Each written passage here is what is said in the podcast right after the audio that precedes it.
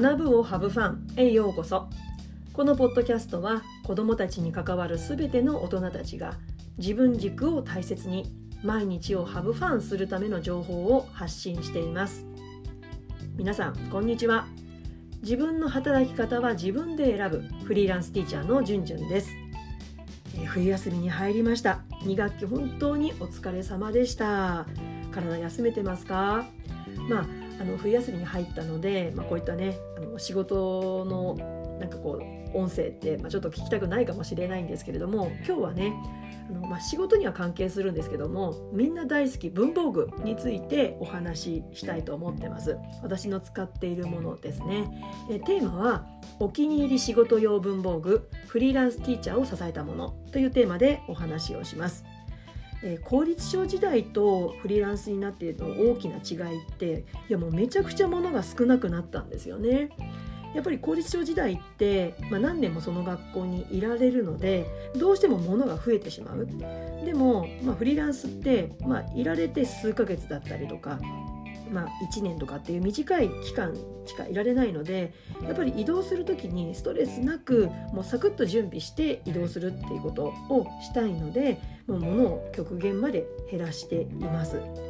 で今日ご紹介したいのは、まあ、主に文房具なんですけれども全部で、まあ、5つですね、まあ、文房具じゃないものもあるんですけども私を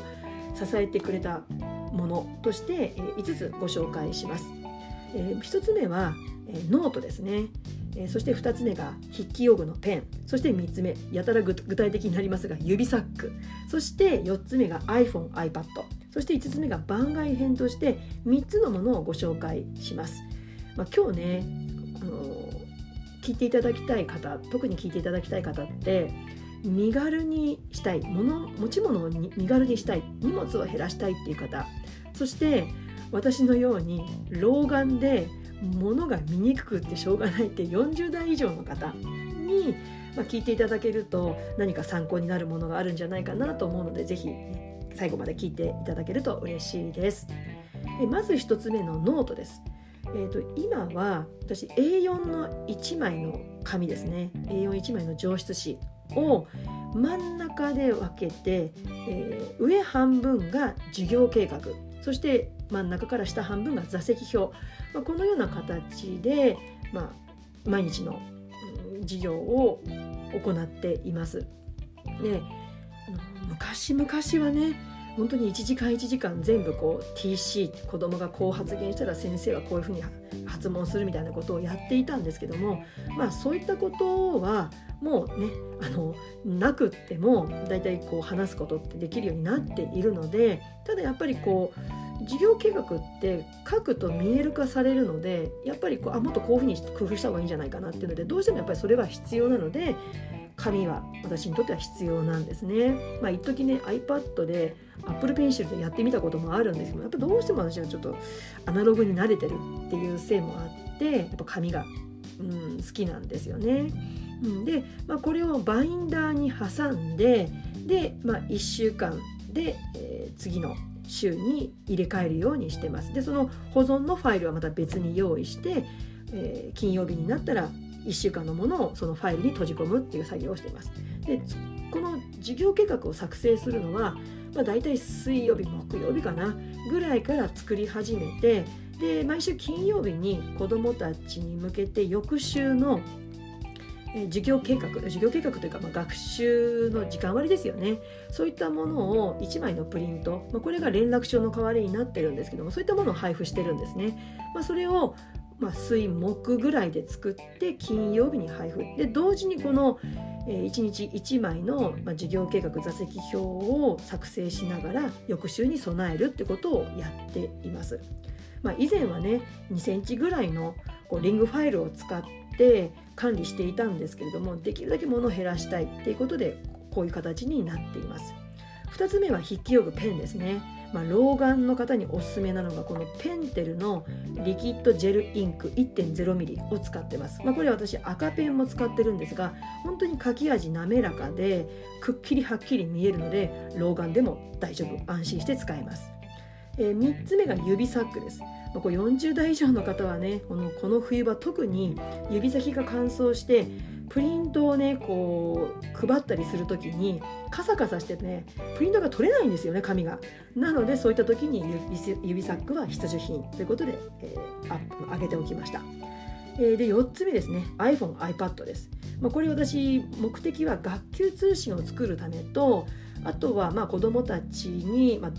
の動画を撮って体育の様子を見せたりだとかうん、あとはまとめて動画編集して、ま、保護者の方にお見せするとかっていうことのために使っています。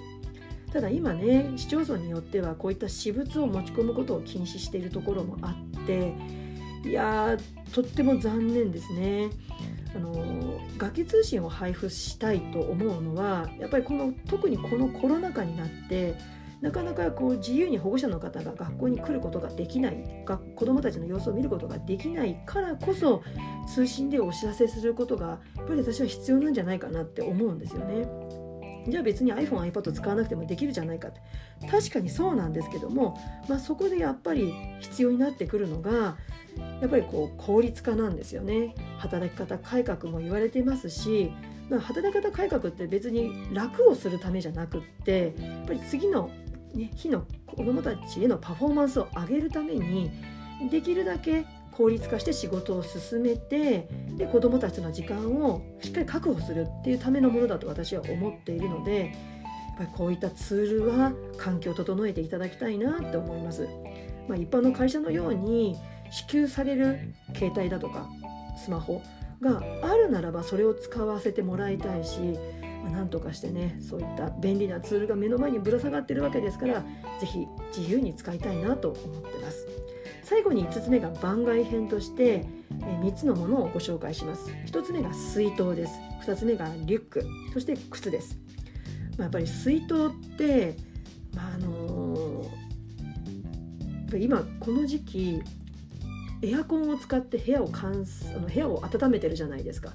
そうするとねどうしてもね教師喋ってるとエアコンに向かって子どもたちに向かって喋ってるわけですからどうしても喉乾くんですね。で喉が荒れやすくなる。それを防ぐためにも水分補給はとっても大事だと思います。なので私は教室にこの水筒を置いて休み時間に飲みながら喉を潤すようにしていますまあ、暖かいものがねいいので、まあ、冬は暖かく冬は夏は冷たくってことでお気に入りなのは、えー、ハイドロフラスクのメーカーこのブランドを使っています。うん、その中にお湯を入れて、えー、生姜の粉末を入れて飲むと体も温まりますし血の巡りも良くなっているんじゃないかなとそしてサウナに入ればバッチリということで、えー、そういったことで健康管理も大切にしています。で次のリュックなんですけれども、まあ、効率時代は、まあ、物を減らすってことで無印良品のサコッシュを使っていたんですけども、まあ、今ね、あのー、給食がないのでどうしてもお弁当だとか、まあ、途中のお店でなんかこう買って、えー、職場に持ち込むってことをする必要があるので私はリュックを使ってます。でこのリュックはモンベルのものを使ってるんですけどもこれ便利なのがまあ、別にカバンの中にね入れてもいいんですけども傘は傘だけで独立して入れる場所がリュックの底の部分にあるんですね、まあ、これを使うと多少濡れていてもそこに入れておくと他のものが濡れないっていうメリットがあるので、まあ、これを気に入って使っています。そして最後に靴です。もう本当にねストレスなく靴は履きたいので私はナイキのエアリフトを使っています、まあ、これ全部で私4足持っているんですけども、えー、通勤用の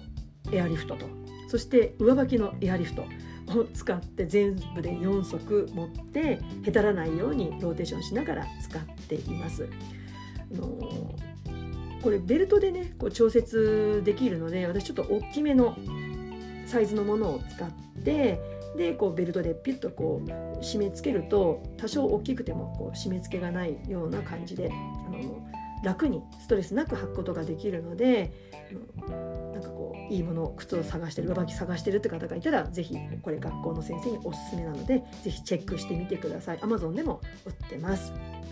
えー、冒頭でもお話ししましたけどもこういったものの紹介って音声だけではなかなか伝わりきれないので、えー、もしよかったらインスタのストーリーズに画像を貼っておきますので、えー、もしよかったらインスタの方もチェックしていただけると嬉しいです。あのそのリンクは概要欄にね貼っておりますのでそちらもぜひチェックしてみてください、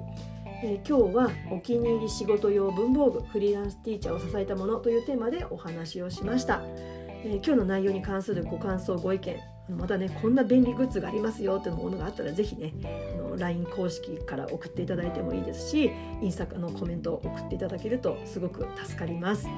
それでは次回のポッドキャスト YouTube まで Let's have fun! バイバ